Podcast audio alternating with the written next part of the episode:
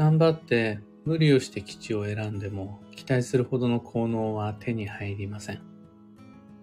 おはようございます。有限会社西企画西俊久です。発行から20年、累計8万部の運をデザインする手帳、有機暦を群馬県富岡市にて制作しています。有機暦の発売は毎年9月9日。現在はお得な先行予約限定セットのご注文を受付中です。で、このラジオ、聞く暦では毎朝10分の暦レッスンをお届けしています。今朝は、無理して手に入れた基地の効能は相対的に下がるというテーマでお話を。何やら相対的とか格好つけちゃって難しく感じるタイトルですが、決してそんな複雑な内容ではないので、まあ10分お付き合いください。基地というのは不思議なもんで、手に入れるために無理をした時点でその効能は期待より小さくなります。まあほぼほぼ確実にです。どんな基地もその効能、基地作用の大きさは変わらないです。それが基地時期であろうが、基地方位であろうが、基地仮想であろうが、その基地そのものの大きさはずっと一定です。でも、期待値が変わるんです。無理するほどに期待値は大きくなります。無理しなければそんなに期待しないから、期待値は下がります。この期待値が無理と比例して大きくなるため、無理をすればするほど相対的に期待値と比べて基地の効能は小さくなっていくわけです。その結果、基地は基地のまんまなんだけど、無理して頑張って基地を手に入れようとするほどに、どんどんどんどんどんどん基地の効能が小さくなっていってしまうんです。これがあの絶対的ではなくて相対的っていう考え方です。例えば、眉間にシワを寄せて無理して基地時期に行動を起こしたところで、その効能は小さいんです。修行だと思って自分に鞭打つように基地方位旅行行ったところで、その基地方位旅行の効能は期待値を超えないんです。分不相応な借金をして、基地仮想の家を買ったところで、それら、それは理論上確かに基地なんだろうけど、それほど大きな効能を得られないんです。これだけ辛い思いをしてやったんだから、という期待値の壁を越えられないからです。ここで歯食いしばって頑張りさえすれば大きな恩恵幸運が未来に待ってる。という誤解を原動力に無理を重ねまくってしまうと確実に期待は裏切られ、自分の選択や努力に対してがっかりすることになります。それよくよく考えれば、基地は手に入ってるわけです。旅行はできたんだし、基地時期行動を起こせたんだし、基地仮想の家が手に入ってるわけでしょ基地が手に入ってるんだから、決して無駄な努力ではないんだけれど、費用対効果は低いと言わざるを得ないです。だって結局がっかりしてんだから、努力量に対して。ちょっと努力の方向性を見直してみる価値はあると思います。西企画式であるならば、幸運と良縁を求める場合、もっと明るくて軽やかなのをお勧めしています。その方が基地も効能しやすいし、またより大きな効能を期待できます。だって、あんまり大きく期待しない方が、期待を超えやすいから、です。その、期待値の壁を、壁に邪魔されないで済みます。より明るく軽やかに運を積み重ねる方が、重く暗く無理して頑張るよりも効能しやすくて効能が強いです。過度な重圧がない状態の方が能力を十分に発揮できる。それ人がそうじゃないですか。運もそうで、あんまりにもそこに重い強い力を、圧をかけてしまうと、十分な力を発揮できないんですよね。パフォーマンスが下がる。僕たちは、ロジカルに運の効能を追求するほどに無理しちゃダメで、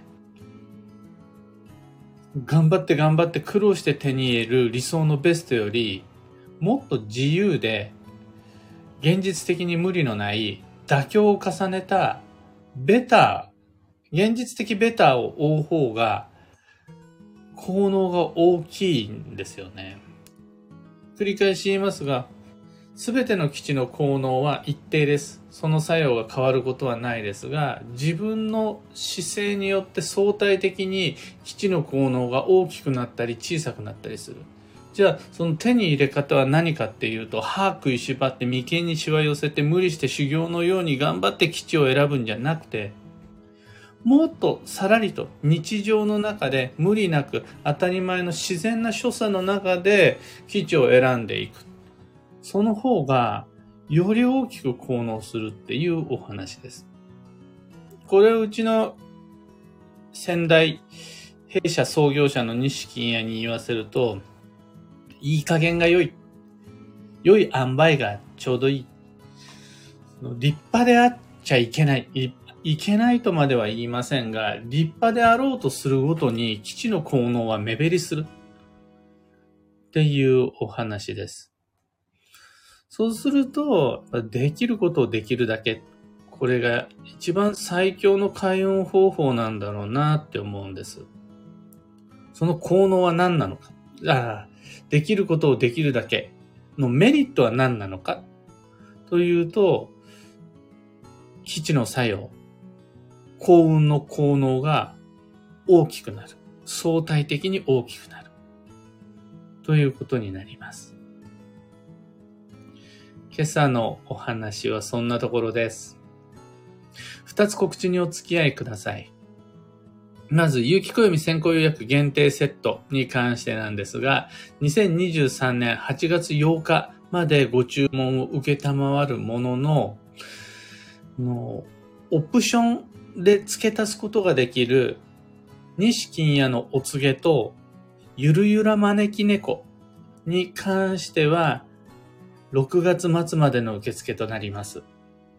あとだから1週間弱ですね、今週の金曜日が大払い、6月30日の大払いの日が最終受付日になります。有機暦と卓上カレンダーのセットにプラスアルファでお告げと招き猫を付け足したいという方のみご注文お早めに。それ以外はすべて8月8日までご注文を受けたまります。詳細説明やお申し込み窓口は放送内容欄にリンク貼り付けておきます。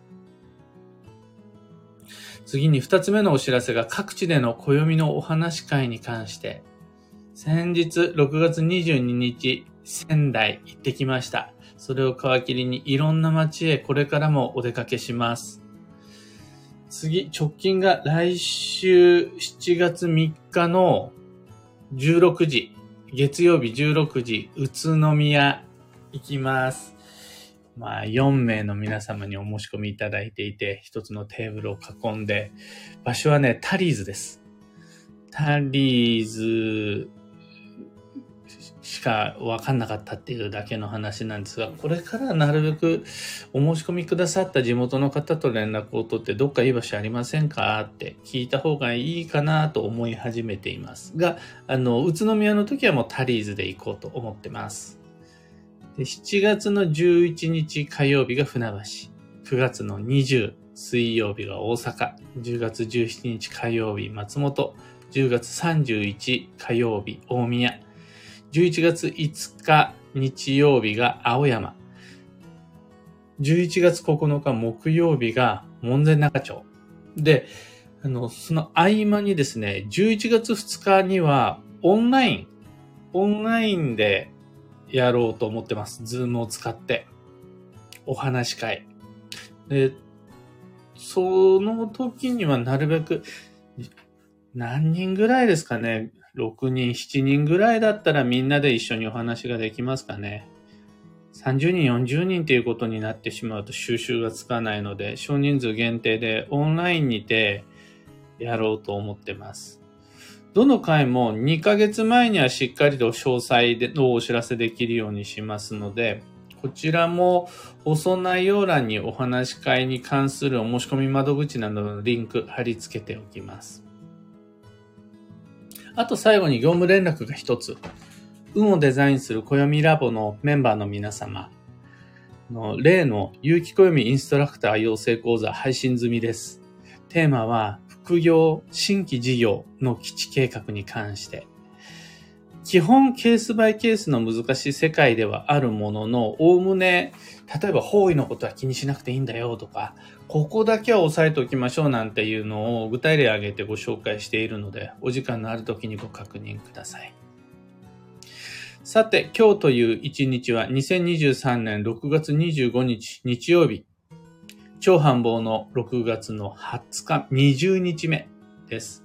本年度の最重要期間、今年の一番の頑張りどころも今日を入れて残り12日となりました。あといくつの旅ができるのか、またあといくつの交流の予定を入れられるのか、改めてスケジュールを見直して基地です。今日の幸運のレシピはパクチー。夏ハーブが基地です。パクチー苦手な方多いはず。その場合は、シソとかローズマリーとかバジルとかも OK です。最後に今日のキーワードは、考察。よく調べ、思いを巡らせる。その心は、人に話を聞いただけでは本当の実際のところはわからない運勢です。みんな結構いろいろと好き勝手に言うし、表面的なところしか言葉にできないなんていうのもあります。思惑までを表現できるほどの言葉得意な人っていないし。でそうすると、実際に自ら現場まで行って、直接人に会って、しっかりと観察をすることが大切。お出かけするのが難しい場合は、現地の人、その当人と連絡を取って、その生の声を聞く。っていうのが良いです。以上、迷った時の目安としてご参考までに。それでは今日もできることをできるだけ。西企画、西俊久でした。いってらっしゃい。ひでみんさん、おはようございます。オペラさん、おはようございます。小川智美さん、おはようございます。ゆうさん、おはようございます。超繁忙の日曜日、朝からお付き合いいただきましてありがとうございます。完全に寝坊をしまして、寝坊したというか、6時半の目覚ましでは起きたんですが、その後即猫がやってきて二度寝を誘われて、パッと気づいた時には7時ちょうどでした。待ってくださっていた方、ご心配おかけしました。タカさん、おはようございます。ゆきえさん、おはようございます。初オンタイム嬉しいとのことの、このラジオそのものは、録音で聞いてくださってる方の方が多いんですが、こうしてライブで聞いてもらえるとコメントを入れてもらえて、それにお返事できるのは嬉しいです。のコメントだコメントといいねだけが、ああ、聞いてもらってるなってわかる手段なので、やっぱりありがたいですね。モチベーションが爆上がりします。ビートさん、あかねさん、キーボードさん、おはようございます。きみこさん、くれなさん、おはようございます。今日のみんなの街は、晴れと曇りが半々ぐらい。まだ梅雨は明けてないはずだから、なんかちょっと中途半端なお天気ですかね。ちなみに僕の住む群馬県富岡市は曇り空です。ひでみんさん、期待しすぎない。いい加減でよし。肩の力が抜けるようでほっとするお話でした。とのこと。ありがとうございます。これ、ちょっと今日の内容は理屈っぽくなってしまいましたが、期待しすぎない方がいいよ。いい加減な方がいいよ。なぜならばという部分をちゃんと根性論とか感情論とかじゃなくて、の、期待値は変動する。効能は変動しない。で、この期待値によって相対的に効能が大きくなったり小さくなったりする。この、この部分の仕組みが分かってないと、僕たちは暦を使って真面目に誠実に頑張って頑張って基地を手に入れようとするほどにがっかりしなくちゃなんない。その未来が確定しちゃうから、やっぱりいい加減がいいと思います。モリーさん、おはようございます。今朝の食卓にまさにシソが乗っております。残りの超繁忙、バテないように頑張りたいです。とのこと、ありがとうございます。あと12日ですもんね。12日あったら、うまいことスケジュール組めば、もう一箇所ぐらい行ってみたかったカフェ行けたりとか、あと一人ぐらい好きな人に会えたりとか、もしも会えないとするならば、会う予定を一緒に話し合って決められたり、できませんかね？一週間以上ありますもんね。もうすでに予定がパンパンだよという方も多いとは思いますが、あと12日あると。あと1個がいけそうだから、そうやって超繁忙の6月を演出して、デザインして参りましょう。TS さん、私も発音タイムです。ウォーキングしながら聞いています。とのこと。ありがとうございます。ライブで、かつ、ウォーキング。ありがたい。ああそう、嬉しいな、なんか。なんかすぐ隣にいるみたいな感じがしますね。僕も実はポッドキャストを聞くのって大体車を運転している時かウォーキングしている時のどっちか。そうすると退屈な時間、暇つぶしではないですが、なんかプラスアルファで時間を有効活用することができるような気がして、そんな利用の仕方してます。毎朝7時からウォーキングの予定を入れていただけると、そこでライブで、あの、僕がお話できるってことですね。そうなると、余計朝寝坊しないように気をつけなければ。